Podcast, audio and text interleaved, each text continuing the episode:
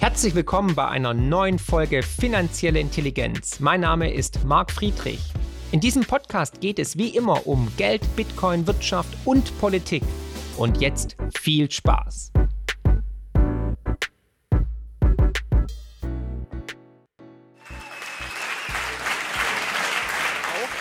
Und da wir jetzt unterschiedliche Themen sozusagen beackern, ihr könnt jeden fragen, also wenn ihr jetzt das Mikrofon wollt, wenn ihr eine Frage an jemanden habt, bitte kurz und knackig, damit wir möglichst viele Fragen auch beantworten können.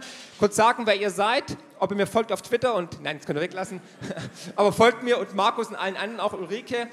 Und natürlich eure Frage kurz und knackig. Aber ich würde gerne anfangen an die Runde erstmal.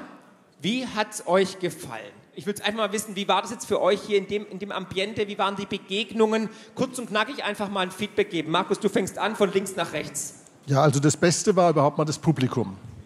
Ja.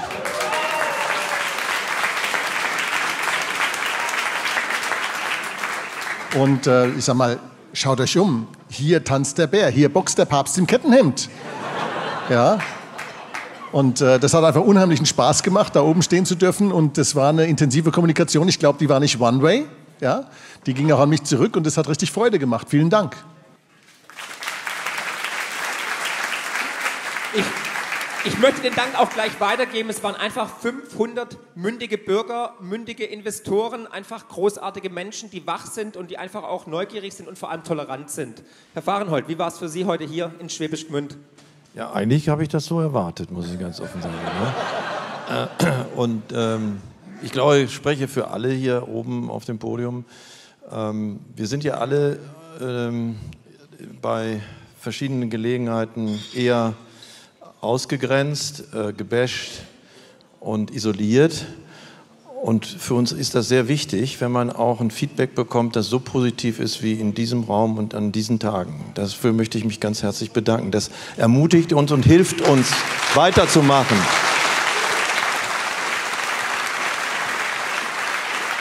Sehr schön. Ulrike. Ja, einige haben schon mitbekommen, dass ich ein bisschen angeschlagen bin, ähm, aber ähm, ich finde es auch toll, vor allen Dingen die Location, ja, die ist ja richtig schön shabby, schick, trash.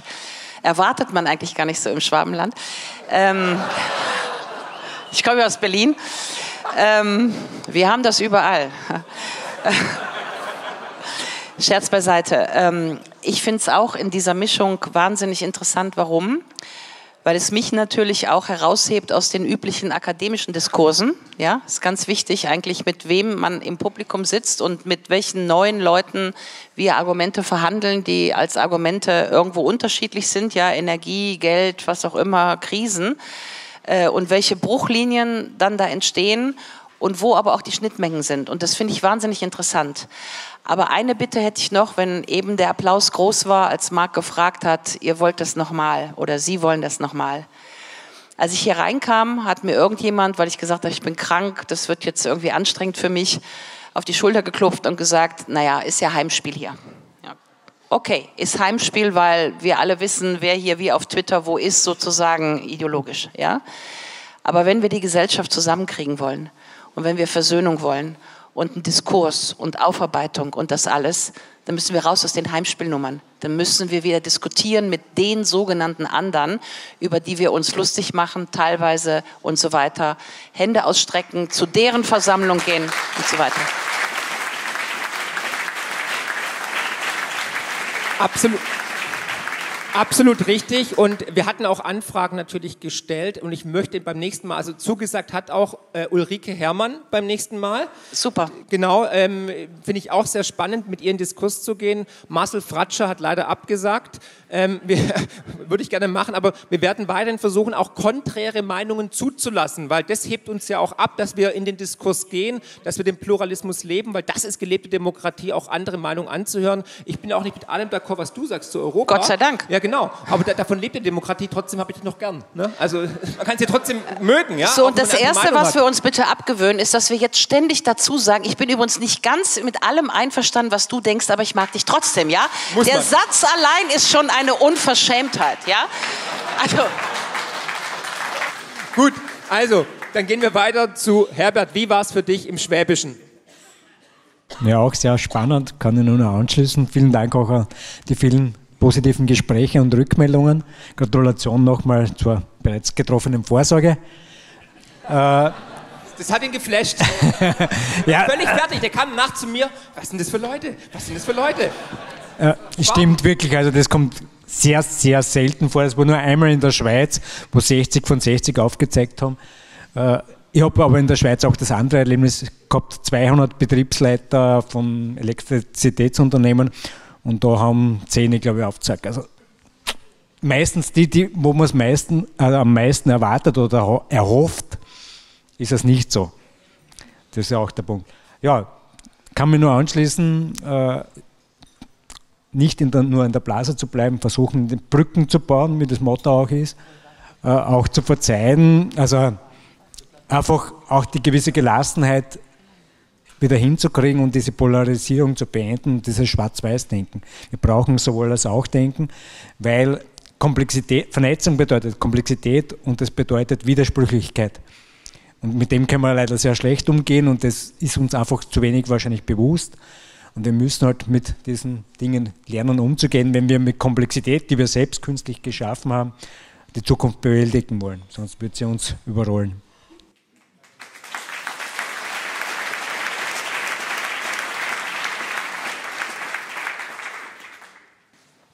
Ja, das Schicksal des Letzten. Ähm, ich schließe mich an, es gibt nichts mehr zu sagen. Ich sage vielen Dank. Ähm, es war mir schon fast unangenehm, dass mich Leute ansprechen und mich tatsächlich kennen. Ähm, ich bin das eigentlich gar nicht. Und vielen Dank für Ihre Höflichkeit. Wenn Sie mich angesprochen haben, tatsächlich, und verzeihen Sie mir, wenn ich vielleicht manchmal ein bisschen zurückhaltend war oder, ähm, naja, vielleicht nicht ganz so offen, aber das muss man mir nachsehen. Ich bin Publikum nicht gewöhnt und eigentlich hatte das auch nie auf meiner persönlichen Agenda. Ja, also und ich will Sie jetzt alle nicht verletzen, auch nicht den lieben Marc, aber ich hätte tatsächlich darauf verzichten können. So schön es hier war und vielen Dank an das Team, aber letztendlich wäre es mir tatsächlich lieber gewesen, wenn wir das alles nicht gebraucht hätten.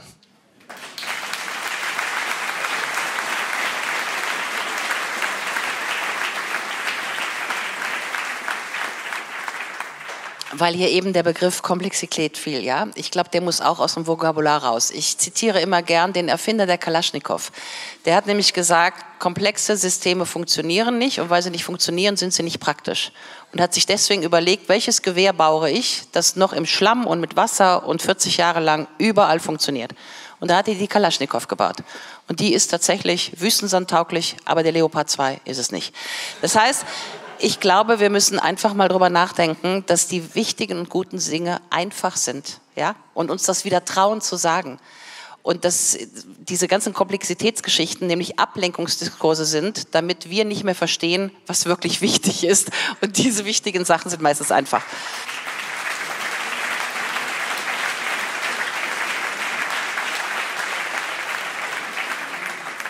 Ich kann auch nochmal bestätigen, was Friedrich gesagt hat. Er war nämlich auch ein ähm, bisschen nervös, ja, und deswegen saßen wir auch zu zweit auf der Bühne. Und ich finde aber, du hast es großartig gemacht. Und also wirklich, also nochmal einen Applaus.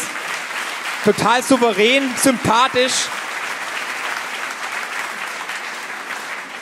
Und ich bin wirklich dankbar, dass du da warst, aber auch jeder andere hier in der Runde. Da bin ich echt dankbar, dass mich auch Freundschaften hier verbinden und dass da auch Freundschaften entstanden sind. Wo irgendwo eine Türe zugeht, geht woanders immer eine Türe auf. Also immer positiv denken, das ist die halbe Medie. Ich bin ja sehr lebensbejahend und optimistisch. Und ich sage auch, das Resonanzgesetz ist extrem wichtig. Wir müssen einfach nur die positive Energie rausschicken, leben und dann wird es auch gut werden. Daran glaube ich einfach langfristig. Noch ein Hinweis, dieser großartige Tag und auch der Tag gestern natürlich wäre nicht möglich gewesen, ohne natürlich das großartige Team, das dahinter steht, weil ich war das nicht alleine. Also wenn, wenn ich alleine hier gewesen wäre, dann würde ich hier wahrscheinlich nackt sitzen und keiner wäre da, weil es ist einfach, wie gesagt, nicht möglich, sowas alleine zu stemmen. Deswegen einmal einen ganz kräftigen Applaus an mein großartiges Team. Dankeschön. Für euch.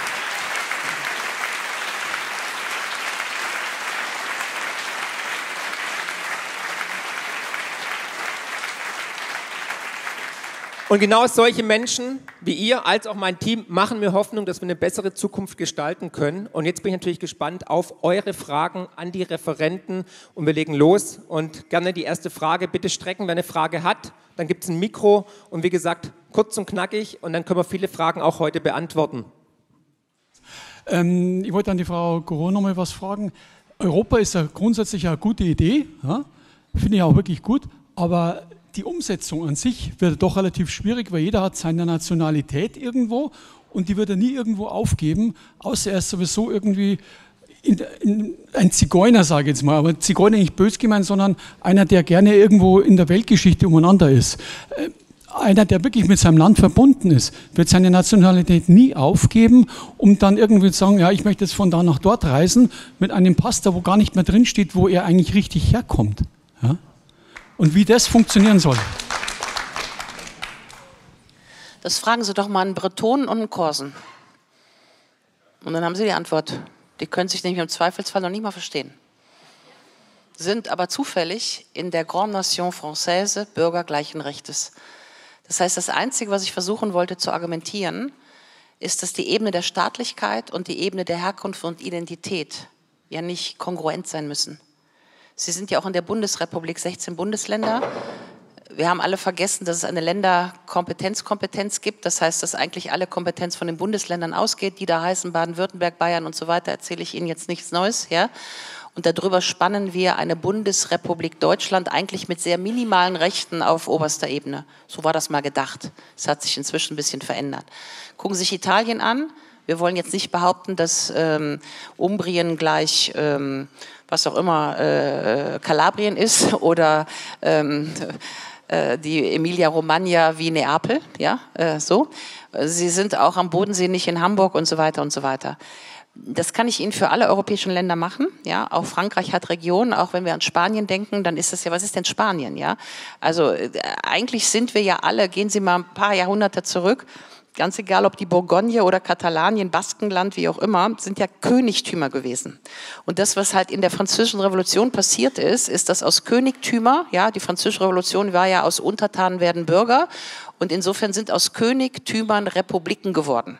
Und dann ist der historische Prozess über 150 Jahre, dass wir über 150 Jahre und zwei Weltkriege ein bisschen rumgewürfelt haben, welches Volk jetzt in welcher Staatlichkeit landet. Ja? Und die letzten Endmoränen haben wir gemacht, als wir zum Beispiel 1955 darüber abgestimmt haben, ob das Saarland zu Frankreich oder zu Deutschland gehört. Auch hätte das Saarland unabhängig werden können. Dann haben sie gesagt, wir wollen zu Deutschland gehören, zur Bundesrepublik Deutschland. Was ich damit sagen will ist, das ist ein offener Prozess. Das ist schon mal ganz wichtig. Ja, wir hatten ja auch die Tschechoslowakei, bevor dann die Tschechische Republik und die Slowakische Republik gegründet wurden, wie auch immer. Und in diesem offenen Prozess ist das Wichtigste, glaube ich, zu verstehen, dass wir alle unterschiedlicher Herkunft und Heimat und Identität sein können und trotzdem in die gleiche Staatlichkeit auf der Grundlage gleichen Rechtes. Und ob Sie das in der Bundesrepublik Deutschland machen oder in der Republik Française oder in der Repubblica d'Italia oder am Ende in der Europäischen Republik, ist eigentlich eine zweitrangige Frage oder ein offener historischer Prozess. Das ist alles, was ich anbiete zu denken. Aber es ist halt ganz wichtig, weil das, was Sie fragen, kommt halt oft.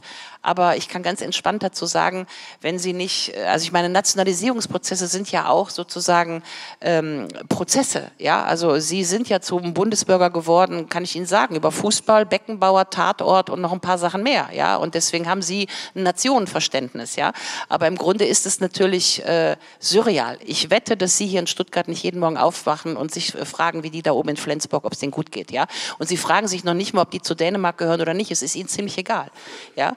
Und so ähnlich, glaube ich, könnte man sich das auch vorstellen in einem Europa. Ich nehme niemanden die Identität weg, niemanden die Herkunft, niemanden die Heimat. Ich möchte nur eine funktionierende europäische Staatlichkeit, damit Europa uns als europäische Bürger schützt. Das wäre das Diskussionsangebot.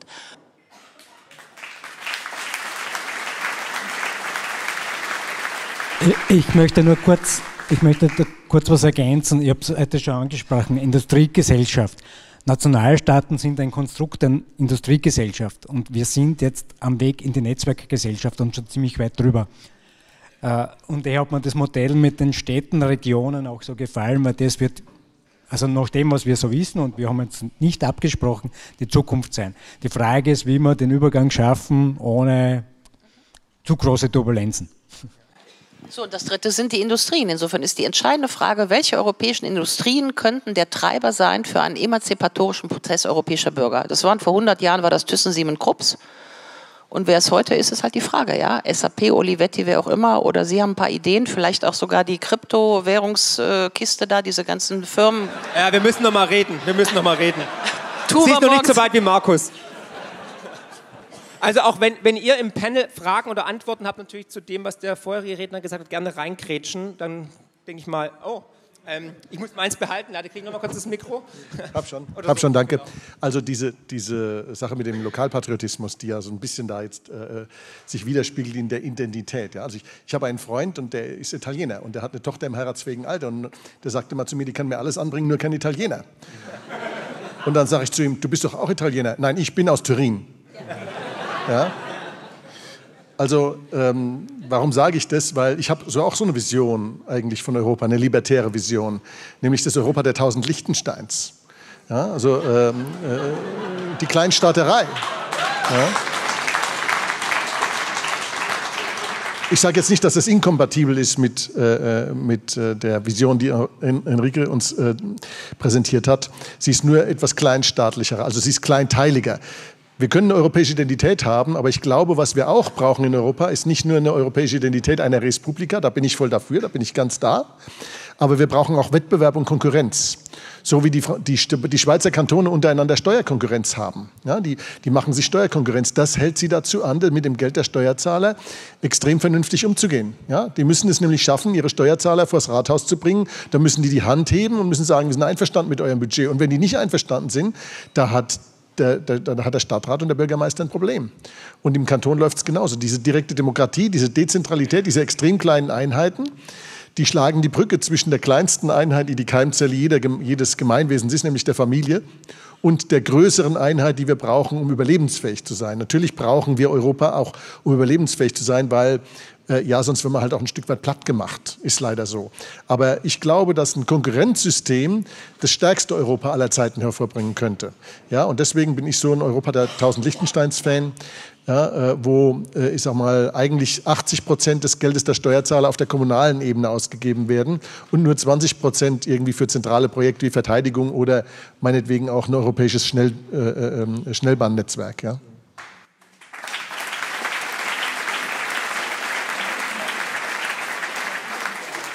Ich möchte nur ergänzen, ich glaube auch tatsächlich, dass wir einen Paradigmenwechsel dahingehend erleben, dass wir diese Grenzen, die wir gerade kennen, auch die, die wir teilweise im Kopf haben, einreißen müssen. Und es wird diese kommende Krise oder die Krise, in der wir uns teilweise schon befinden, am Anfang noch auch initiieren. Da werden wir noch große Turbulenzen erleben, große Verwerfungen und wahrscheinlich ein komplett neues Weltbild dann haben generell. Das ist so mein, äh, meine Five Cents for it. Okay, weitere Fragen hier vorne an der Säule. Ja, hallo, so geht's. Okay. Ähm, Kenne ich auch von YouTube. So, genau. Meine, meine Anmerkung ist auch Richtung Europa, weil. Ähm, an, wen, an, an, die Frau Gorowitz? Genau, auch. Beziehungsweise, ja, ich versuche es kurz zu machen nervös. Einfach die Frage raushauen, dahinter kommt immer ein Fragezeichen. Ja, also genau, genau, genau, genau, genau. Also nee, das, das Thema, ich mache mir jetzt in Europa ja auch sehr viel Gedanken. Ich war ja, ich bin ja auch selber in mehreren europäischen Ländern gelebt und gearbeitet. Ich glaube, deswegen kann ich da auch ein bisschen was dazu sagen.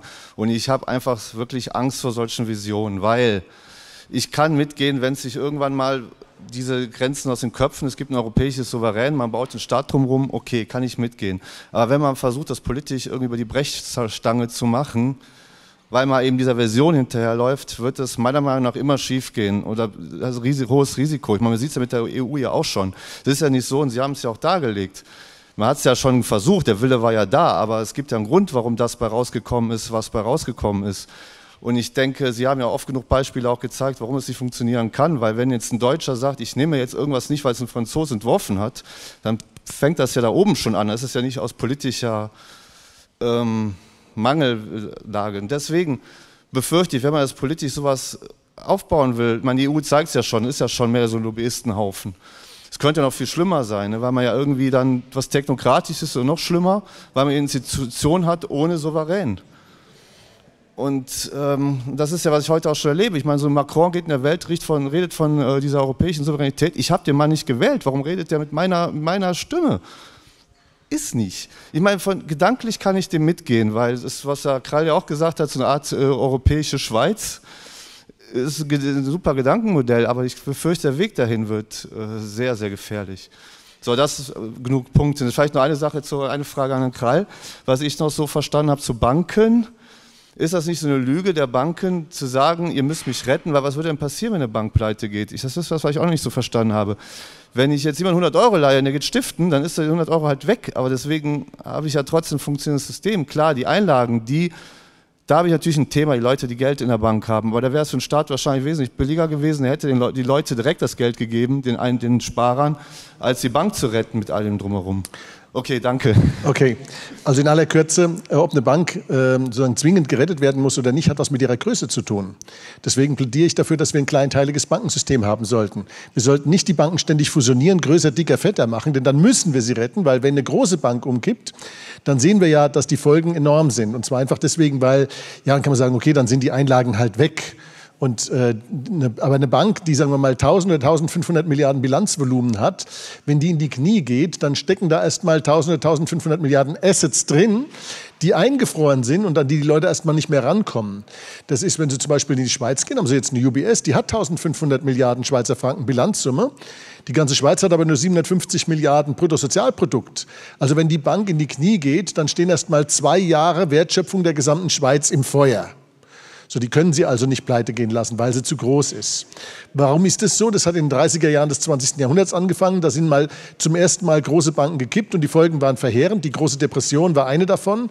Allerdings nicht alleine das hätte die große Depression ausgelöst, sondern es kam dazu vorher falsche, lockere Geldpolitik plus dann, als der, das Kind in den Brunnen gefallen war, eine sozialistische Politik, die man New Deal genannt hat. Der New Deal, der klingt zwar toll, der wird jetzt revived, also jetzt haben wir den Green New Deal, aber der New Deal war eigentlich, ein, wie soll ich sagen, eine sozialistische Parole, mehr Steuern, mehr Staat, mehr, ich weiß nicht was.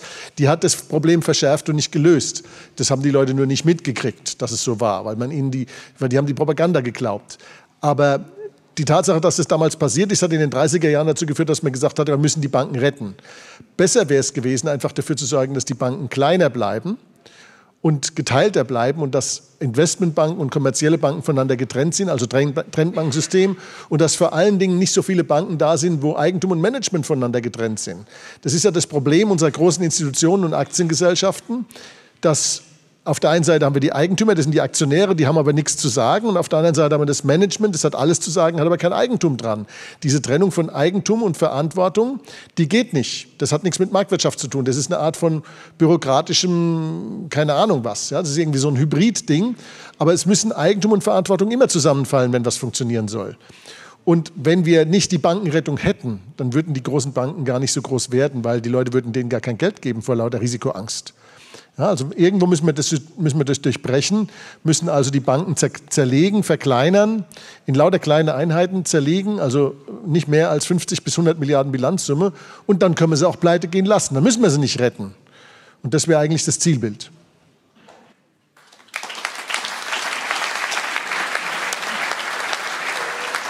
Versuche ich mal meinen Teil ganz kurz zu machen, aber Sie sagen, der Weg, der ist Ihnen nicht klar. Der Weg ist das Ziel, ja.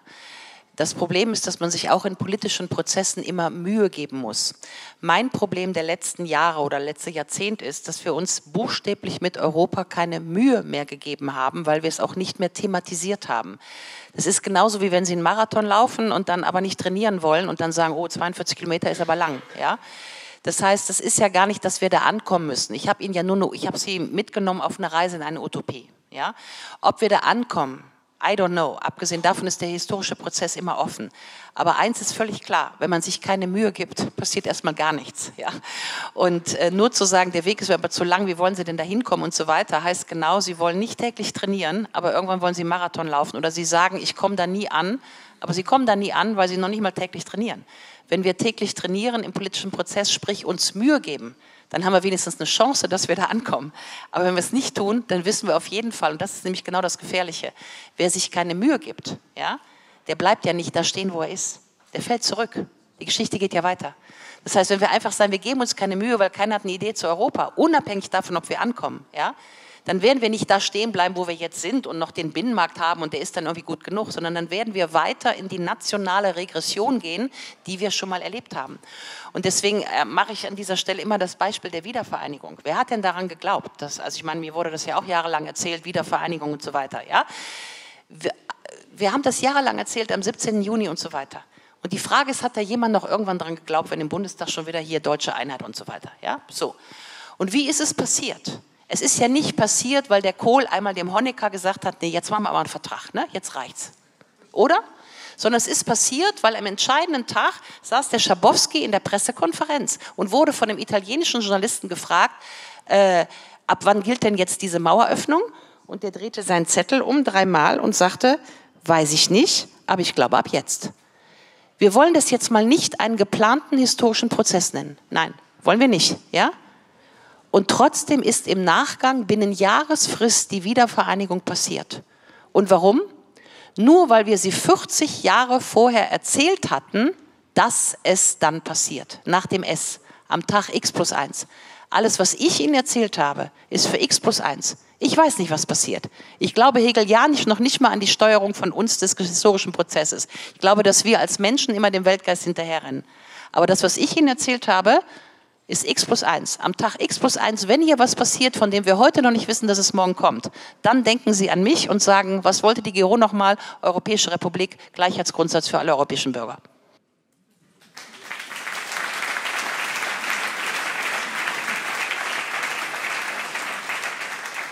Die Dame Jetzt bin ich aus dem Konzept. Okay.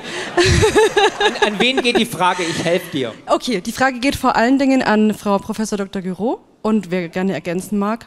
Mm, wenn ich an ein, eine europäische Republik denke, bekomme ich erstmal Sorge und historisch gesehen Zustimmung, aber die Sorge begründet sich darin, dass mein Screenshot, mein Sicherungsordner auf dem Handy und sowas aus allen Nähten platzt weil ich die letzten Jahre erlebt habe, wie Information und sowas alles einfach abgedreht verschwindet, abgedreht wird und verschwindet. Und so ein Totalitarismus sich breit machen kann, indem man Informationen nimmt. Und meine Frage in dem Zusammenhang wäre, wo kann gedanklich ähm, dieses Dezentrale, dieses Regionale, ähm, verankert bleiben, um Machtbegrenzung auszuüben, dass wir eben keine Angst haben müssen vor einem neuen totalitären Europa. Ähm, ja, danke für die Frage. Also ich glaube auch, dass wir gerade äh, totalitären Tendenzen entgegengehen, ja, und mit diesem ganzen Löschen fängt es an. Für die, die Französisch sprechen, das beste Video dazu äh, ist im Moment von äh, Adrian Billarue, les trois caractères qui résisteront le, le, le déferlement totalitaire. Ja? Und sie beschreibt sehr schön sozusagen die Charakteristiken, die man haben muss, ähm, um, um der totalitären Versuchung zu widerstehen. Ja? Und dezentral, das haben wir mit Markus Krall auch in der Kaffeepause sowieso, ich weiß zu wenig darüber, ja, weil im Grunde wäre ja, und da hat der Markus ja was zu gesagt, wäre für dezentrale Strukturen zwei Sachen wichtig.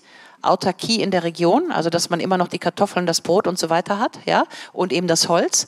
Ähm, und ob das jetzt mit dem Schiemengauer Währungsdings da oder mit irgendeiner Krypto, weiß ich im Zweifelsfall nicht. Aber was ich weiß ist, Autarkie, also sozusagen Souveränität, politische Souveränität fängt mit der territorialen Autarkie einfach mal an, ja.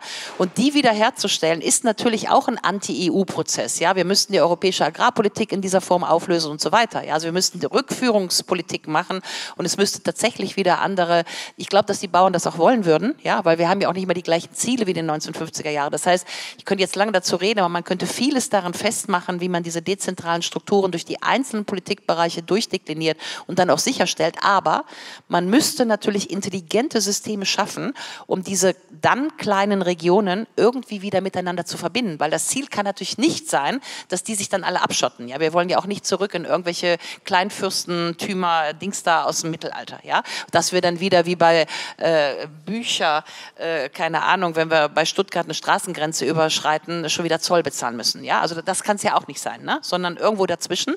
Und für mich ist das Entscheidende, aber aber der Markus Krall weiß das bestimmt besser. Wir müssen intelligent darüber nachdenken, über Aufzinsungsprozesse. Ja, Big Data ist Big Money, Big Money ist Big Data. Das heißt, im Grunde liegt, glaube ich, die Durchbrechung darin, dass das Internet irgendwie auch äh, regionalisiert wird, also dass die Aufzinsung nicht mehr funktioniert. Verstehen Sie, was ich meine? Also die, das, das Schlimme ist einfach diese Zentralisierungsgeschichte, die ja wie so ein Staubsauger funktioniert. Und das geht natürlich in die, wie auch immer, nennen wir es mal globale Oligarchie, ja, ganz egal, ob die Daten oder das Geld ist im Zweifelsfall das Gleiche. Das heißt, wir müssen irgendwo an diese Aufzinsungsmechanismen hinein, hier rein. Und wie man das, da bin ich keine Spezialistin für, wie man das technisch bewerkstelligen kann, und zwar auf Ebene des Geldes und auf Ebene der Daten wird die spannendste Zukunftsfrage meines Erachtens. Ja? Aber das Erste dafür wäre, meines Erachtens, den Blackout jetzt einfach mal zuzulassen, damit die KI mal für sechs Monate aufhört, weil die arbeitet nämlich genau am umgekehrten Prozess. Ja?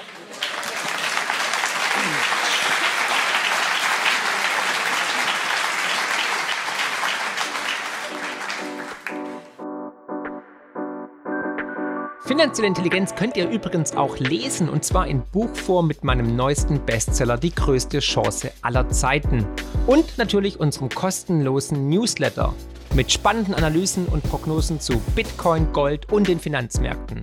Einfach abonnieren unter friedrich-partner.de. Ich würde nur kurz einhaken, Autarkie ist kein Ziel, sondern Autonomie. Auto, ja, Entschuldigung, ja. Also bei Autarkie ist eigentlich immer abgrenzen und Autonomie möchte viel selbst können, aber noch immer vernetzt sein und austauschen. Ja. Ins Blackout wollen wir trotzdem nicht. Nein. Wir müssen es anders lösen. Hier vorne ist eine Frage, ganz da vorne. Oder hier vorne noch und dann da hinten. Okay, dann fange ich mal an. Frage an Herrn Sauruck für die Gleichberechtigung. Ähm, gibt es Statistiken darüber, dass seit den 90er Jahren äh, sämtliche Kraftwerke keine sogenannte Schwarzstartfunktion mehr haben. Das heißt, dass Kraftwerke aus sich heraus wieder einen Inselbetrieb aufnehmen können nach einem Blackout. Die Statistiken weiß ich nicht. Ich habe ein größeres Technikernetzwerk, äh, die mir berichten, eben aus Insiderbereichen, dass in den letzten 20 Jahren durch die betriebswirtschaftlichen Vorgaben viele Fähigkeiten, vor allem Regelfähigkeiten, abgebaut worden sind, das aber meistens gar nicht gewusst wird an anderen Stellen.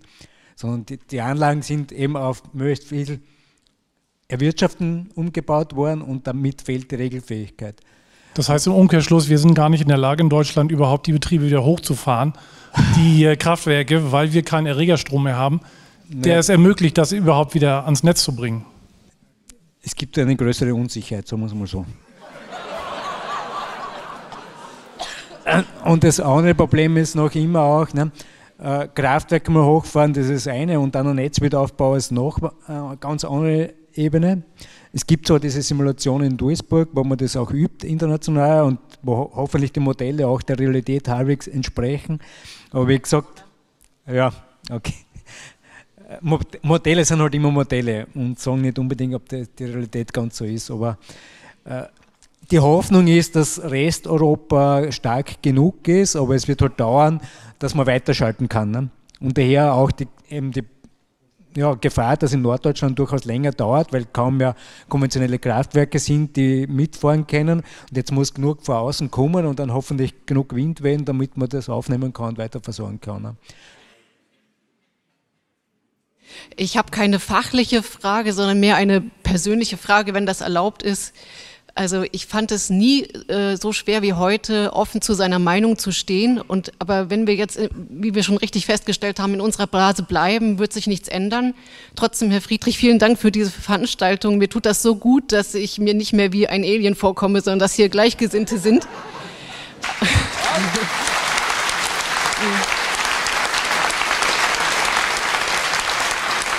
Ähm, deswegen ganz wichtig, Intention war ja auch, dass man sich vernetzt. Also gerne Leute ansprechen, sich vernetzen und so weiter. Und wir werden immer mehr und wie gesagt, Brücken bauen, versuchen die Menschen aufzuklären. Das ist ganz wichtig und immer positiv denken.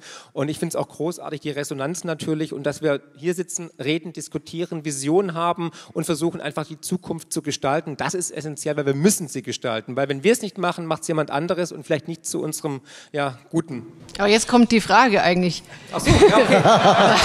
Schade. Dabei dachte ich, ich könnte jetzt einen Werbeblock dazwischen schieben. Ja, Herr Kreil, die geht auch also natürlich an, an alle auf dem Podium, auch vor allem an Sie, weil ich das Gefühl habe, Sie kriegen am meisten Gegenwind medial ab aus der woken linken Blase. Meine Frage wäre, wie machen Sie das eigentlich? Also ich versuche im privaten Bereich und teilweise auch im beruflichen mit meiner Meinung nach vorne zu gehen, damit sich eben was ändern kann, damit der Dialog kommt. Und ich persönlich habe große Schwierigkeiten damit, wenn man dann das Bashing abbekommt. Also wenn man dann äh, von Leuten, die sich für sehr intellektuell und moralisch überlegen halten, äh, Gegenwind bekommt. Und ich bin da leider dann schnell emotional und dann nicht mehr souverän. Und mich würde interessieren, was ihr, wie Ihre Methode ist, dass Sie die Stärke haben, das alles auszuhalten. Also würden Sie sagen, Sie waren schon immer so, das haben Sie in die Wiege gelegt bekommen oder sind Sie da durch ein Tal der Tränen gegangen oder wie halten Sie das eigentlich aus? Jetzt kurze Frage, an wen ging die Frage? Weil also, also, eigentlich an Sie alle, weil ich glaube, Sie alle kriegen es ab, aber ich habe das Gefühl, Herr Greil hat die, die, die stärkste Hornhaut oder wie man das auch nennen mag.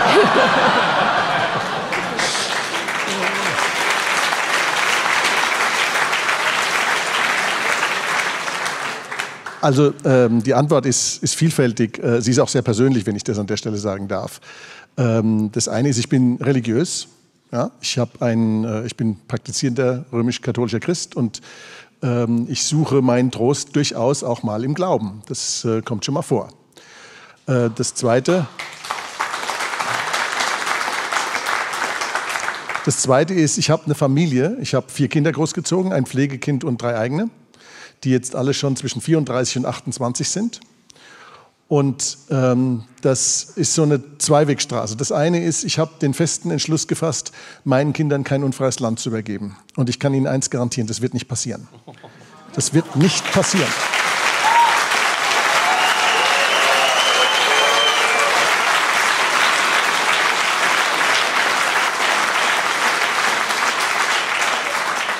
Eher fließt Wasser bergauf. Und ich bekomme auch viel zurück von meiner Familie dafür. Ich habe, ähm, ähm, ja, wenn es mir nicht gut geht, dann habe ich äh, äh, vier Kinder, die mich äh, halten und ich habe eine Ehefrau, die mich hält und die äh, sowohl intellektuell als auch sonst wie zu mir stehen. Ja? Ähm, ich habe auch ein bisschen, ja, sage ich, darf Glück gehabt. Äh, aus meinen vier Kindern ist im Großen und Ganzen zwar mit einiger Mühe und so weiter was geworden, aber ähm, äh, meine, meine zweite, also meine älteste eigene, die ist äh, extrem erfolgreich, auch also geschäftlich sehr viel erfolgreicher als ich, wenn ich das so sagen darf.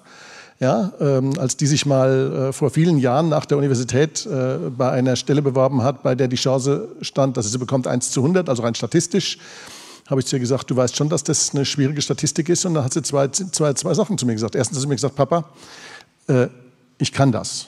Ja? Das weißt du auch. Und zweitens, du und ich wissen beide, dass ich die intelligenteste Person auf dem Planeten bin. Ja?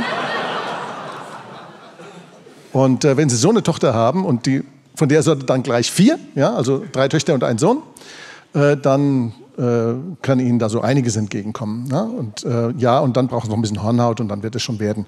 Das heißt nicht, dass ich immer, wie soll ich sagen, ähm, den Bekennermut haben werde in der Zukunft. Da gibt es keine Garantien dafür. Man weiß nicht, was das Leben für einen bereithält. Aber ich kann Ihnen sagen, dass äh, die Woke-Blase und auch so Leute, die mich jetzt da äh, gerade ganz frisch aktuell in die Reichsbürgerecke stellen möchten und äh, dann die wildesten Sachen da jetzt durch die Presse äh, getrieben werden, also dass die mich nicht wirklich beeindrucken. Ja, das sind eigentlich ganz arme Würstchen.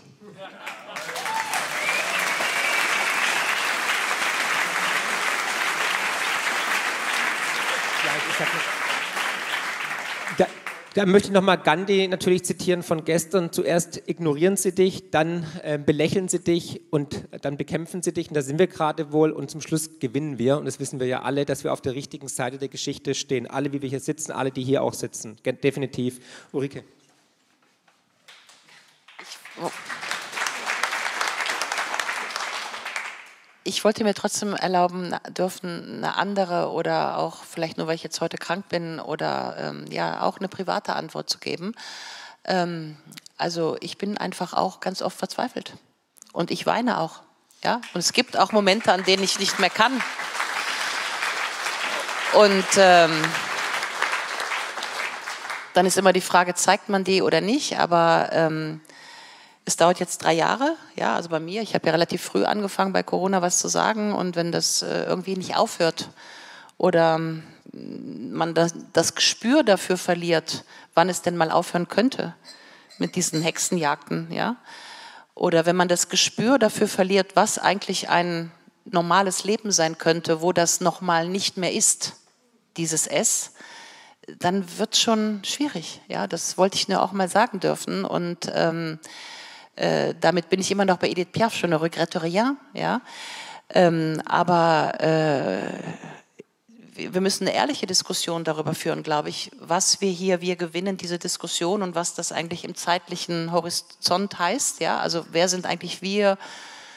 Äh, verstehen Sie, was ich meine? Ich habe tatsächlich nicht den Eindruck, dass wir jetzt gerade, Stichwort Corona, in so eine große öffentliche Aufarbeitungsphase gehen. Ja? Äh, ich habe eher das Gefühl, dass das versandet. Ich habe eher das Gefühl, dass die Leute, die so ein bisschen hier Pirner äh, an, an erster Stelle gestanden haben, dass die auch müde werden. Ja? Ähm, also ich, ich finde das, ich, ich wollte das nur einfach auch mal nicht Markus widersprechen, sondern nur komplementär nochmal sagen, dass sich das je nach Tagesform auch manchmal ganz anders anfühlen kann. Ja. Möchte ich auch unterstreichen, weil die Angriffe, die Diffamierung,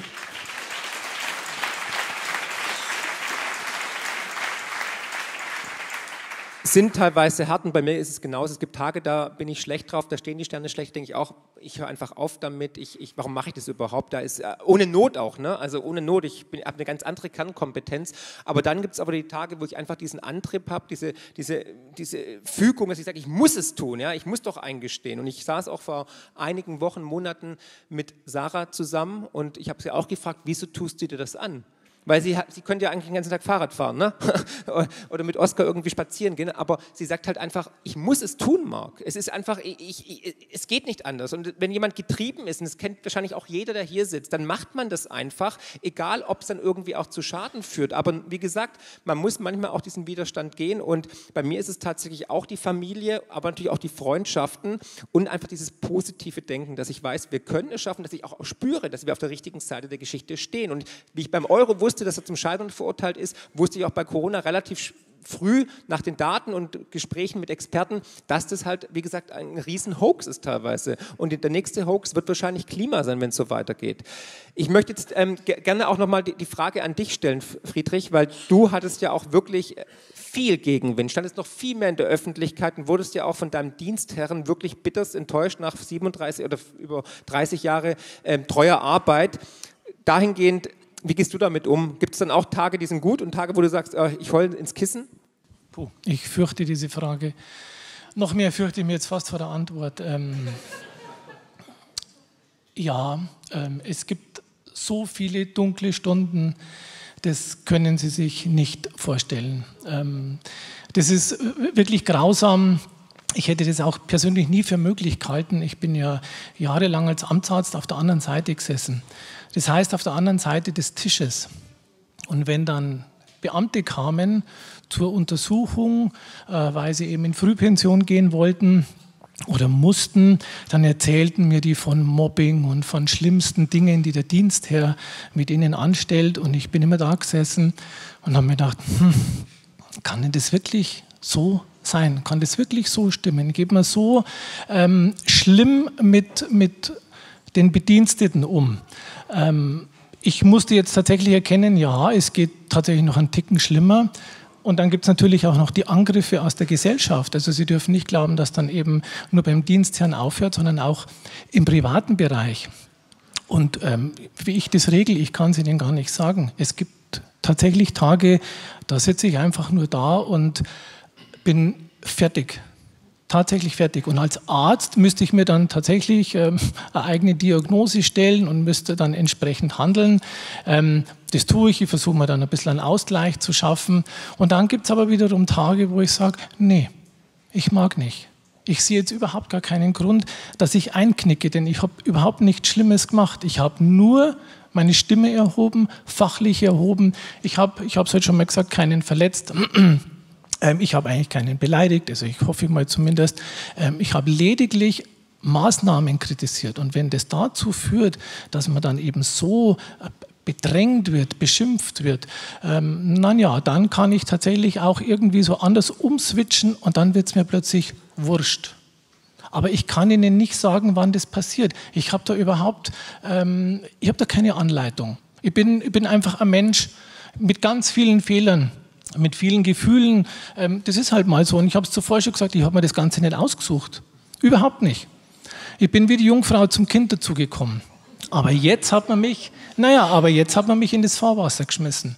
Und jetzt bin ich aber dabei. Und ich werde jedes Mal wieder meine Stimme erheben, wenn der Staat übergriffig wird. Das wird so sein.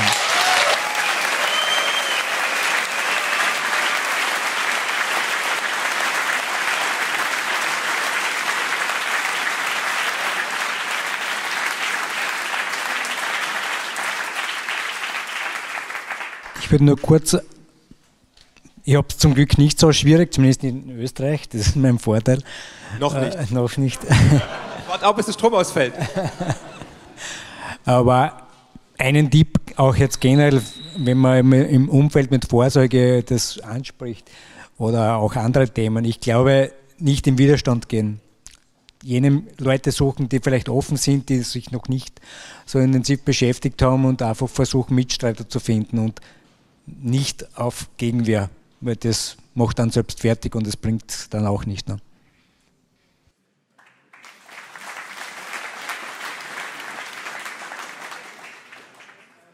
Genau, danach bitte den, am besten du läufst mal vor zum Nico, der hat die Macht über das Mikro.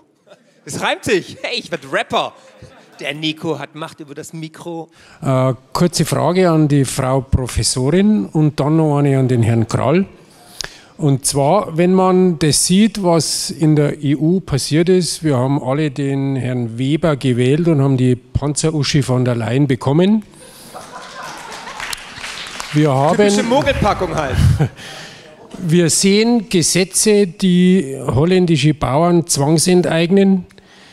Äh, wir sehen äh, Korruption, Bestechlichkeit in der EU. Meine Frage, wie weit oder wie sehen Sie das? Wie ist der Selbstzerstörungsprozess oder frisst sich dieses Maloch irgendwann selbst?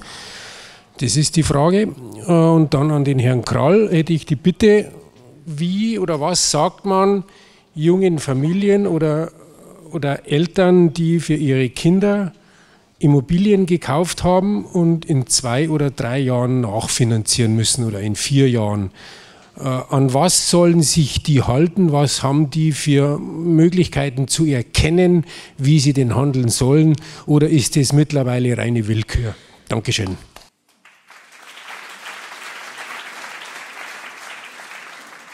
Also heute Morgen, als ich, ähm, bevor ich geflogen bin, in der Küche saß, Deutschlandradio 8 Uhr Nachrichten, ging es um die, den Prozess der Spitzenkandidatur. Sie sagten, Sie hätten Herrn Weber gewählt, ja, und ob der bei den nächsten Europawahlen im Mai 24 nochmal zur Anwendung kommt. Bei Juncker war es ja so. Juncker Spitzenkandidat wurde dann eben auch Kommissionspräsident, Weber Spitzenkandidat, Frau von der Leyen, ja.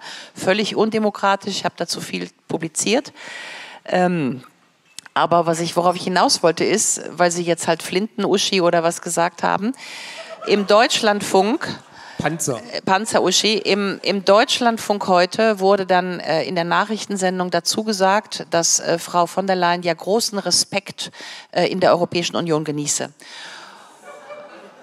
Ich will das nur wertfrei sagen, ja, und es spricht dafür, dass wir jenseits den Blasen diskutieren müssen, ja, ähm, weil das ist nämlich genau die Perzeption. Ist die jetzt eine gute Kommissionspräsidentin oder ist sie natürlich wegen diesem ganzen Impfstoffskandal, Pfizer und so weiter eine ganz schlechte, korrupte Kommissionspräsidentin? Da fängt ja die Frage schon mal an, wer eigentlich welches Bewusstsein hat. Ja, jetzt fragen Sie mich, wird das irgendwie mal zusammenkrachen?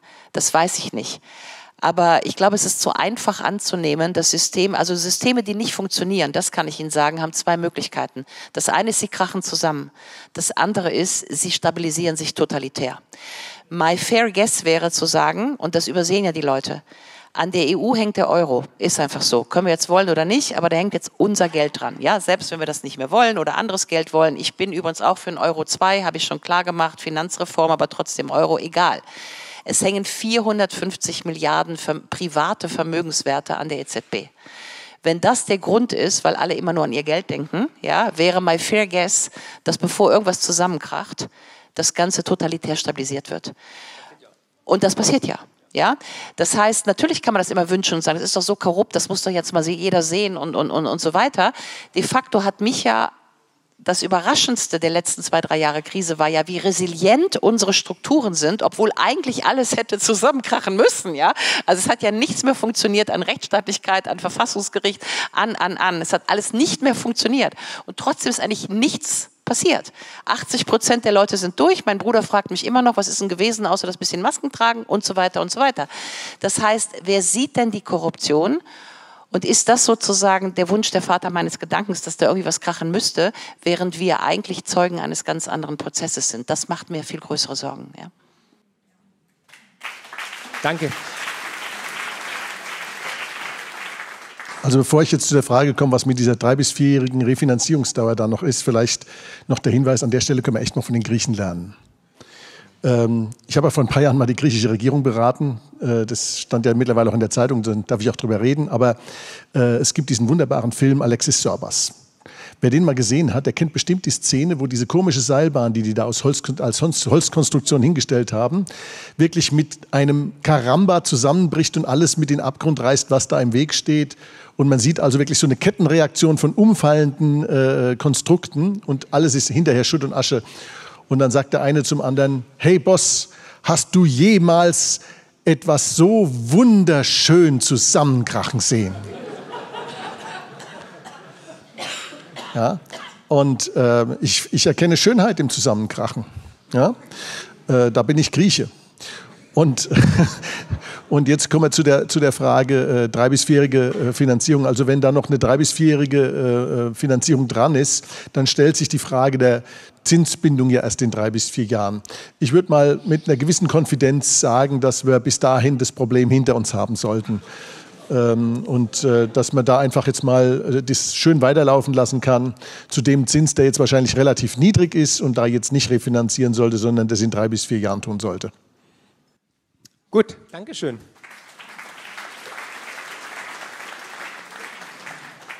Ähm, ich habe mal eine grundsätzliche Frage noch zum Stichwort, äh, also Geldsystem Deflation, die mich schon lange fuchst, die würde ich gerne an Marc Friedrich und an Dr. Krall richten.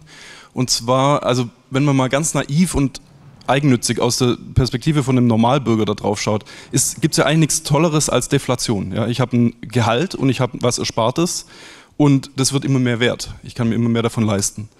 Und ähm, jetzt ist ja dann schon die Frage, uns wird ja immer eingeimpft, äh, Deflation ist ja was ganz Schlimmes, das wirkt ja irgendwie unser Wirtschaftswachstum ab und so weiter. Also quasi wir erpressen ja damit an den Bürger sein Geld immer auch gleich auszugeben, dass ja der Konsum nicht abfällt. So, ja.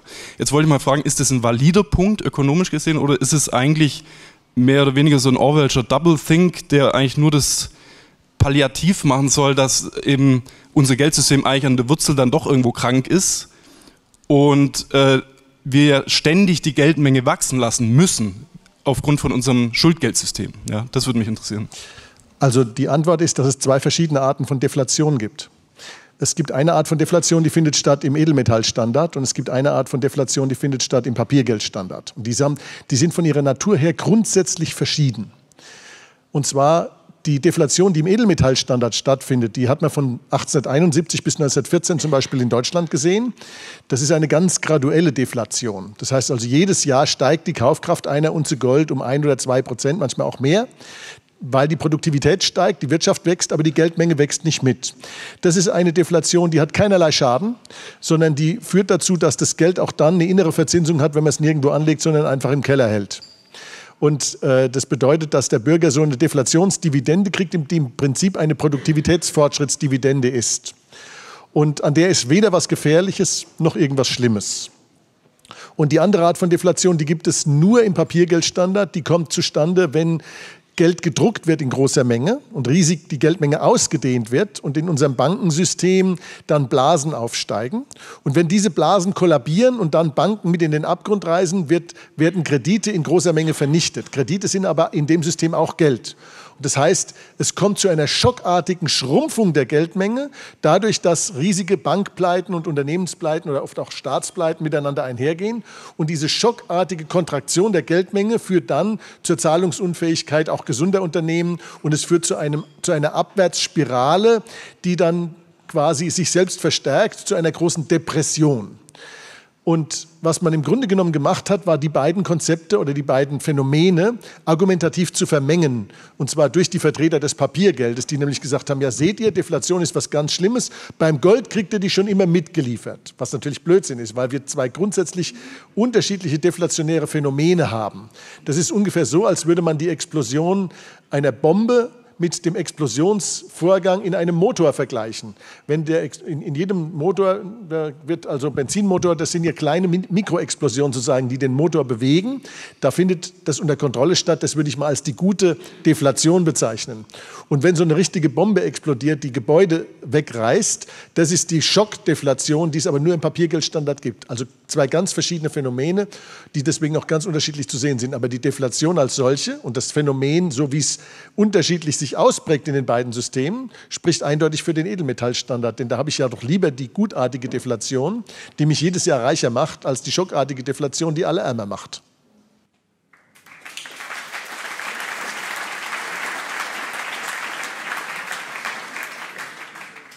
Genau, also momentan wird die Deflation von den Notenbanken verteufelt. Die möchten ein inflationäres Geldsystem, weil in diesem System sind wir gezwungen, immer neue Schulden ins System zu pressen. Das heißt, wir können diesen Wirtschafts- Wachstumswahnsinn weiter am Laufen halten und vor allem es versklavt natürlich die Menschen, weil ihr seid dann alle in der Schuldenfalle, in der Inflationsfalle, gibt es auch ein gutes Buch, glaube ich, irgend von jemandem, habe ich mal gelesen. Und dahingehend ähm, ist die Deflation der große Feind, aber zum Beispiel Bitcoin ist dann irgendwann mal deflationär und natürlich auch der Goldstandard wäre deflationär, das würde bedeuten, euer Geld, unser Geld wird immer mehr wert, ich kann immer mehr Waren damit kaufen und es wäre natürlich genial, weil dann wären wir autark, ja, nicht autonom, sondern autark und wären praktisch wirklich mündig und könnten, wären eigentlich immer reicher. Und da müsste die Reise hingehen. Das nächste Geldsystem meiner Ansicht nach muss definitiv eine deflationäre Note haben. Ja, und übrigens an der Stelle, kleiner Hinweis, 1971 wurde ja Geld vom Gold entkoppelt durch Nixon. Am 15. August 1971 hat er diese Bindung, dass es für 35 Dollar eine Unze Gold gibt, hat er entkoppelt.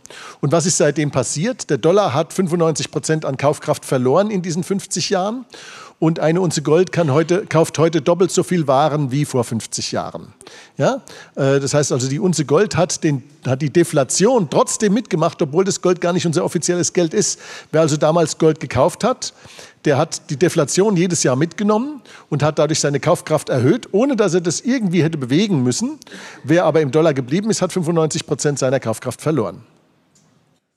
Genau, also ein inflationäres Geldsystem bedeutet eigentlich immer Enteignung von Kaufkraft, Enteignung von uns. Es ist Diebstahl, es ist eigentlich eine versteckte Steuer, die wir alle bezahlen. Das ist Inflation, das ist das Schwundgeld, das wir eigentlich hier momentan haben. Gut, nächste Frage. Wo ist unser... Ah, da vorne, okay. Äh, kurze Frage an die Geldexperten und zwar zum Thema zentrales Digitalbankgeld. Äh, Gibt es denn da ein paar Hinweise, Anekdoten? Danke. Also dieses, diese Frage äh, digitales Zentralbankgeld, die, die wabert ja überall durch die Gegend. Ja? Frau Lagarde hat sich ja neulich vor laufender Kamera verplappert, wofür es wirklich gedacht ist, nämlich dafür, was schon immer unterstellt worden ist von den Verschwörungstheoretikern dieses Planeten. Äh, Kontrolle. Ja, es ist, es, äh, wenn digitales Zentralbankgeld kommt, dann wird das Ziel sein, als nächstes das Bargeld abzuschaffen. Und wenn man das Bargeld abgeschafft hat, dann hat man die totale Kontrolle über unser Ausgabenverhalten. Äh, und zwar nicht nur im Sinne von Transparenz, sondern auch im Sinne, dass man steuern kann. Man kann uns dann quasi untersagen, mehr als x Euro pro Tag oder pro Monat auszugeben. Man kann unsere Flucht aus dem Geld, wie 1923 das passiert ist, verhindern. Und man kann uns im Prinzip zwingen, die Inflation hinzunehmen und uns direkt enteignen zu lassen. Man kann aber noch viel mehr. Man kann uns durchleuchten, uns transparent machen, zum gläsernen Bürger machen. Unsere erste Tüte Gummibärchen wird genauso in der Datenbank für die Ewigkeit festgehalten sein wie die erste Tüte andere Gummis. Ähm, und, und wie der erste Playboy und wie, die erste, wie das erste Auto und wie das erste was auch immer. Ja?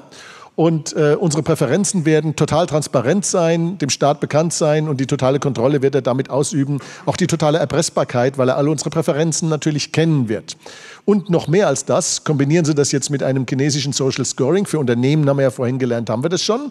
Aber das können auch Sie alle anderen haben. Also Sie alle dürfen sich jetzt Greta äh, Luftanhaltebildchen sammeln, damit Sie positive Punkte sammeln. Ja? Und wenn Sie dann positive Punkte gesammelt haben, dann dürfen Sie auch in Zukunft noch ein Zugticket buchen. Flugticket ist da, wie wir wissen, nicht mehr drin.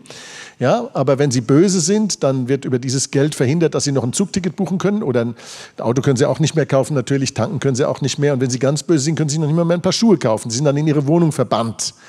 Also Sie können, Sie können der totalen Kontrolle unterworfen werden durch das digitale Zentralbankgeld. Das ist ein Instrumentarium der Tyrannei, das es zu verhindern gilt.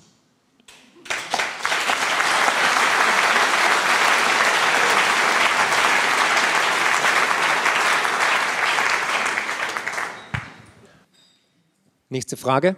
Ich kann nichts dazu hinfügen. Also alles gesagt eigentlich, Markus, sehr schön. Hallo, hallo, hier auf dieser Seite. Ähm, ich habe vielleicht eine fachliche Frage an Herrn Pürner, obwohl ich kein äh, fachlich nichts mit Medizin zu tun habe, und zwar zu Corona. Äh, und zwar ist da jetzt so ein bisschen der allgemeine Konsens, dass der Virus doch gar nicht so schlimm war und die Lockdowns eher übertrieben waren. Ähm, sehe ich auch genauso, weil ich zum Beispiel wegen dem Lockdown mein gesamtes Masterstudium online machen musste. Ähm, und da würde mich jetzt aber trotzdem mal interessieren, was wäre denn äh, Ihre Meinung oder Einschätzung äh, zu den Bildern, die man so gesehen hat aus Indien oder Brasilien, die ja wohl angeblich äh, gar keine ähm, Einschränkungen oder Maßnahmen vorgenommen haben.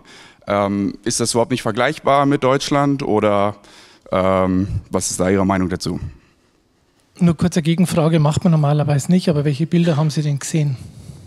Ähm, aus, aus der, ich Tagesschau, ARD, ZDF. Ja, äh, beschreiben Sie mal das Bild, um was ging es denn da? Äh, also ich erinnere mich an äh, in Indien zum Beispiel, dass da so viele äh, Menschen bei gestorben sind und äh, dass die ganz viele Leichen verbrennen mussten äh, und so weiter. Also ich weiß nicht, wie das in Relation steht zu der Bevölkerung, aber da war so das Bild, wenn man nichts, oder das habe ich davon genommen, dass wenn man nichts macht, dass dann vielleicht doch ganz viele Menschen sterben können und da würde mich einfach mal Ihre Meinung zu interessieren. Vielen Dank.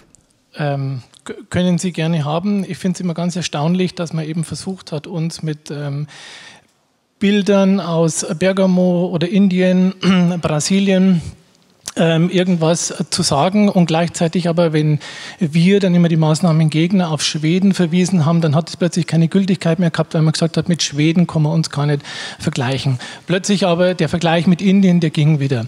Also um das äh, kurz zu machen, ich wüsste jetzt tatsächlich keinen plausiblen Grund, warum in Indien jetzt im Verhältnis gesehen mehr Menschen sterben, und jetzt, ich werde es noch gleich relativieren, ähm, als zum Beispiel in Deutschland. Das Virus wird sich nicht großartig anders verhalten. Wo natürlich der Unterschied liegt, der liegt in der Armut und überhaupt im körperlichen Zustand von einem Menschen. Es versteht sich vollkommen von selbst, dass wenn jemand geschwächt ist durch Cholera, oder durch andere Erkrankungen, dass ich natürlich dann ein, ein SARS-CoV-2-Virus, wenn es ihn richtig erwischt, einfach eher hinraffen kann. Das war ja genau auch der Grund, warum bei uns ähm, eben im Verhältnis mehr alte Menschen und Vorerkrankte und Schwächere gestorben sind, als eben die Gesunden und Fitten.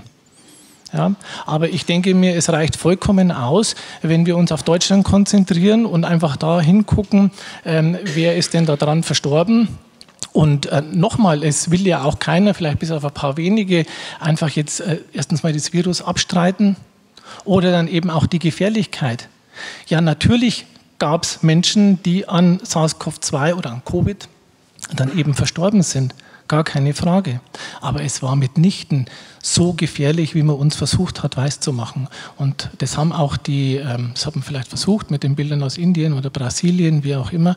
Aber ähm, auch dort war das nie wirklich ein großes Thema. Wenn Sie das verfolgt haben, dann wurde das aufgegriffen, dann kamen die ersten Bilder und genauso schnell, wie die Bilder kamen, ist das Ganze wieder verschwunden.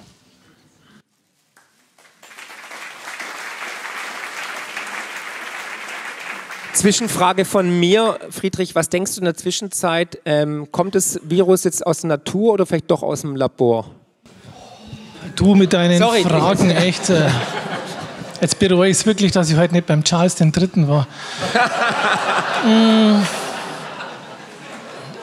also tatsächlich, ernsthafte Antwort. Ähm, ich dachte am Anfang auch, es ist ein zoonotisches Virus. Lag irgendwie auf der Hand. Mittlerweile lasse ich mich auch hinreißen, darüber anders zu denken. Aber nun bitte beachten, das, was ich mal hier in unserem Talk, in unserem Ratsch sagte, ich verlasse ganz ungern meinen Kompetenzkreis. Ich bin kein Virologe. Und jetzt ganz im Ernst, es ist mir auch völlig wurscht, woher das Ding gekommen ist. Mich interessieren die Maßnahmen, wie unsinnig die Maßnahmen waren, die Grundrechtseinschränkungen, die gemacht worden sind, diese Dinge. woher letztendlich das Virus kam, ist mir persönlich, also natürlich muss man das aufarbeiten und man muss auch äh, genau hingucken, aber mir persönlich ist es wirklich wurscht. Gut, Ich glaube, es ist Teil der Aufarbeitung, weil wenn es natürlich wirklich aus dem Labor kommen würde, wäre es natürlich entscheidend, weil aufgrund dessen ist ja viel passiert. Die ganze Welt ist aus den Angeln gehoben worden. Wir haben eine andere Welt seitdem. Und ob das dann bewusst oder unbewusst aus dem Labor gekommen ist, etc. Wir wissen ja, mit Fauci gibt es viele Nachrichten momentan, aber ich glaube, da kommt doch einiges raus wahrscheinlich, was da wirklich passiert ist mit dieser, also Wiesendanger, den hatte ich auch schon im Interview, lag da schon sehr früh richtig und musste sogar vor Gericht gegen Drosten teilweise gewinnen und sich verteidigen. Also ich finde, finde es sehr, für mich persönlich ganz wichtig, wo kommt das Ding her? Haben es die Amis mitfinanziert? Wurde es bewusst rausgelassen? Genau, oder war es doch ein Unfall? Und das wäre natürlich schon der Hammer. Aber gut, das wird man in Retrospektive sehen, aber da werden einige Aluhüte glühen, glaube ich, bis dahin. Inklusive meiner. Ja, gut, hier vorne noch genau. zwei Fragen. Ähm, ich habe eine Frage zum Thema Bitcoin. Ähm, das ist ja ein geniales. auf jeden Fall Markus. ja, also die Frage, die Frage geht quasi an euch beide. Ähm, ich kenne das ja aus der IT, ich komme aus der IT und ich habe damals schon gesagt, das ist ein geniales System, weil das ist fälschungssicher, du, du kannst halt eine Menge machen, wissen wir ja. Das Problem ist nur, was ich sehe, wir haben das jetzt auch mitbekommen mit dem BRICS-Dollar oder generell mit dem Dollar, dieser Wettlauf. Ich meine, große Nationen ringen ja darum, die Leitwährung zu haben. Und äh, meine Sorge ist halt einfach, äh, ich glaube, also ich, glaubt ihr, dass das mit dem Bitcoin, das ist ja ein geiles System, es wäre alles besser so, meiner Meinung nach aber ob das wirklich kommen kann, weil dadurch, es können ja Kriege geführt werden wegen so einer Leitwährung. Und das ist halt ein, ja. Oder würde es, würde es, sagen wir es mal so, wenn wir das mit dem Bitcoin hätten und es würde wirklich in Volkshand sein, wäre das wirklich immer so gut, weil so eine, klar, das ist alles jetzt doof mit der Inflation und was die Banken machen, furchtbar, aber die können natürlich vieles glatt bügeln. Dann sind wir wieder beim Totalitären, das ist auch wieder nicht gut. Also ja, da wollte ich mal generell mal so eine Frage. Genau, also ähm, let's try, würde ich sagen. Ja, lasst uns versuchen. Nichts ist unmöglich, aber die Frage ist natürlich, wem vertraue ich mehr? Einer nicht demokratisch gewählten EZB, an deren Spitze sogar noch jemand steht, der vorbestraft ist wegen Geldwäsche? ja, die teure Tücher hat von, äh, ich glaube von ähm, Louis Vuitton, Hermes, Hermes sogar, klar. Ähm, oder vertraue ich einer, einer dezentralen Währung, die limitiert ist, hinter der keine Zentralbank steht, die nicht korrumpierbar ist, nicht manipulierbar ist, grenzenlos ist und die meiner Ansicht nach das demokratischste Geldsystem ist, das es jemals gab. Ich persönlich würde mich natürlich für die entscheiden, vor allem die auch auf der Mathematik beruht. Ja? Also ich meine, bei der EZB, da, hat, da sagt man ja seit Jahren, 2 plus 2 gibt 9. Ja? Und ähm, da muss ich einfach sagen, ich habe mich entschieden für Naturgesetz, für die Mathematik. Dahingehend habe ich mich für Bitcoin entschieden. Ich glaube tatsächlich, momentan, jetzt geht es noch nicht, ja, aber die Menschen werden aufwachen, weil mit der kommenden Krise, mit der kommenden Inflation werden sie nach Alternativen schauen. Und geh mal nach Argentinien, geh mal in die Türkei, da ist Bitcoin sehr beliebt, übrigens genauso wie Gold. Und ähm, natürlich werden die Staaten das Privileg der Geldschöpfung aus dem Nichts sich nicht nehmen lassen, weil es der geilste Betrug ist an der Menschheit. Ja? Und deswegen werden die dafür alles tun, damit wir weiterhin im Schuldenkarussell bleiben werden, damit sie weiter aus dem Nichts Geld drucken können, um Kriege zu initiieren, um die Menschen zu unterdrücken und uns im Sklavenrad zu halten oder im Hamsterrad zu halten. Und ob jetzt dann die Chinesen die Weltwährung haben oder die Amerikaner, ist im Endeffekt scheißegal. Das Geldrecht muss oder die, die, die Magie des Geldsystems muss eigentlich bei den Menschen sitzen. Und das geht nur mit Bitcoin. Und deswegen bin ich so begeistert von Bitcoin. Bitcoin kam genau zur richtigen Zeit, ist ein Zeichen dieses Zyklus, den wir gerade sehen, 2008 als Kind der Finanzkrise und darum geht es ja auch in meinem nächsten Buch. Und ich glaube, auch Gold und Bitcoin sind wie große Bruder und kleiner Bruder. Äh, deswegen schreibe ich auch meine T-Shirts in Gold und Bitcoin we trust, weil die sind, wie gesagt, eigentlich die Feinde des Geldsystems und der korrupten Politik.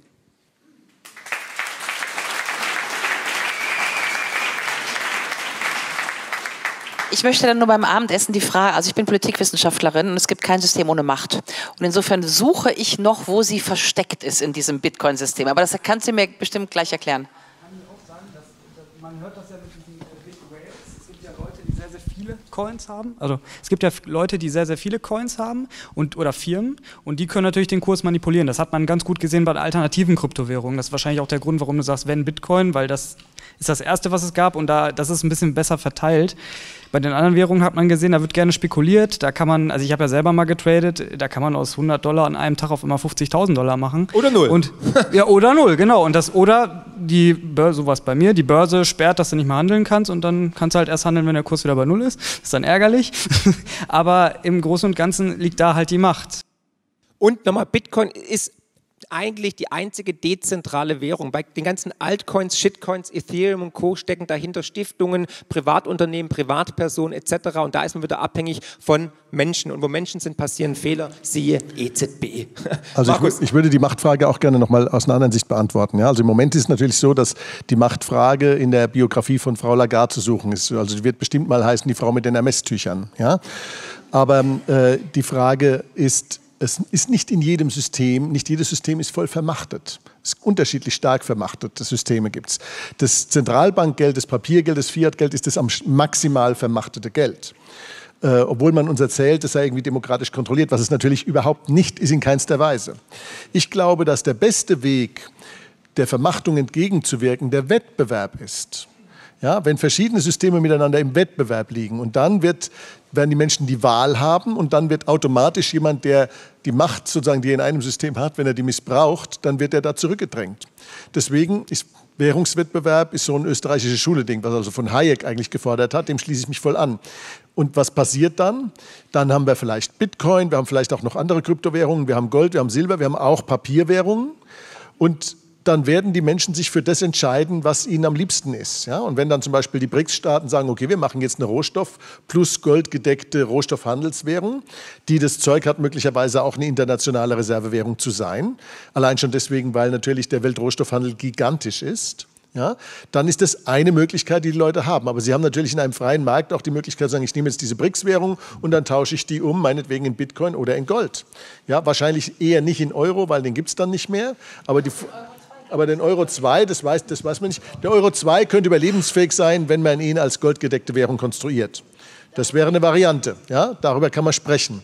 Äh, und äh, dann wird man sich aber überlegen müssen, wie macht man das dann mit der Golddeckung. Ne? Also ich würde zum Beispiel plädieren, falls wir noch mal eine europäische Währung uns zulegen sollten, dass die goldgedeckt ist, dass das Gold aber außerhalb der Europäischen Union lagern muss, meinetwegen bei einem Notar in, in, in Liechtenstein, ja, und wo jeder Europäer das Recht hat, sich das da abzuholen, wenn er will, ja, und dass kein Federstrich und kein Gesetz das ändern kann, ja, dann ist es wirklich wahrhaftig goldgedeckt. Nicht so wie 1914, wo der Kaiser sich hinsetzt und dann in seiner Machtvollkommenheit sagt, oh, das haben wir zwar jetzt 45 Jahre gemacht, dass jeder sein Gold abholen konnte bei der Reichsbank, aber ab sofort, jetzt haben wir Krieg, jetzt ist aus die Maus. Das, das darf nicht mehr sein. Also eine neue goldgedeckte Währung, die darf nicht der Willkür des Staates nochmal ausgeliefert werden. Dann könnte ich mich damit anfreunden. Das würde auch dazu führen, dass man dann irgendwo in Liechtenstein so einen Keller hat. Und da haben die Italiener dann einen Keller und die Deutschen und die Franzosen. Und dann wird es passieren wie im Goldstandard vom, des 19. Jahrhunderts, wenn es dann einen Handelsbilanzüberschuss gibt und ein Defizit, dann werden halt die Barren von einem Keller in den nächsten gekarrt. Ja, super, das ist eine ganz effiziente Geschichte. Hat man in der Bank von England bis 1914 so gemacht. Da hatten sie alle ihren Keller. Also es gibt unglaublich viele Gestaltungsvarianten. Und ich glaube, dass die Variante sich durchsetzen wird, die den Bedürfnissen der Menschen am stärksten entspricht. Und wenn einer eine Währung macht, ob eine private oder eine staatliche, und sich über die, über die Bedürfnisse der Menschen Gedanken macht, dann wird sich das durchsetzen. Ja. Genau, es liegt an uns Menschen. Genau. Und wie gesagt, das System ist abhängig von den Menschen und wenn die Menschen ihm das Vertrauen entziehen, ist ganz schnell aus die Maus, Ende Gelände.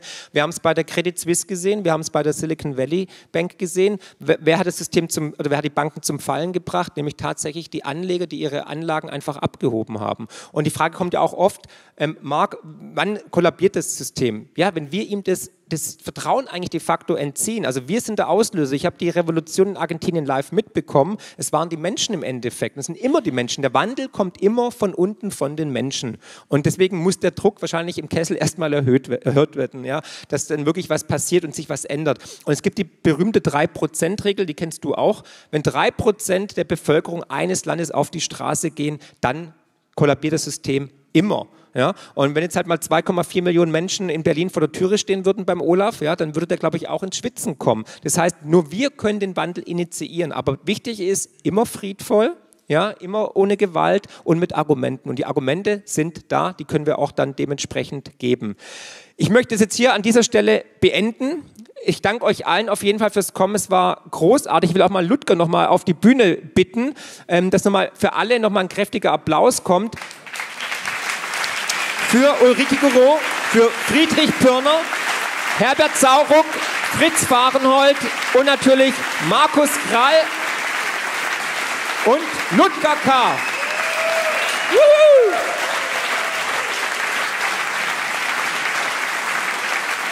Ich sag danke an euch, an Schwäbisch Gmünd. Dankeschön. Boah, Gänsehaut.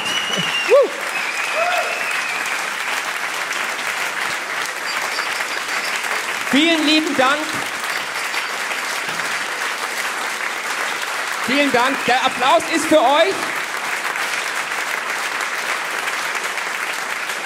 Dankeschön.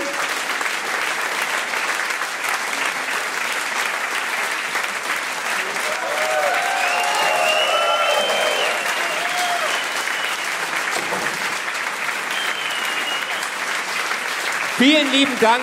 Das geht unter die Haut. Wow, Dankeschön.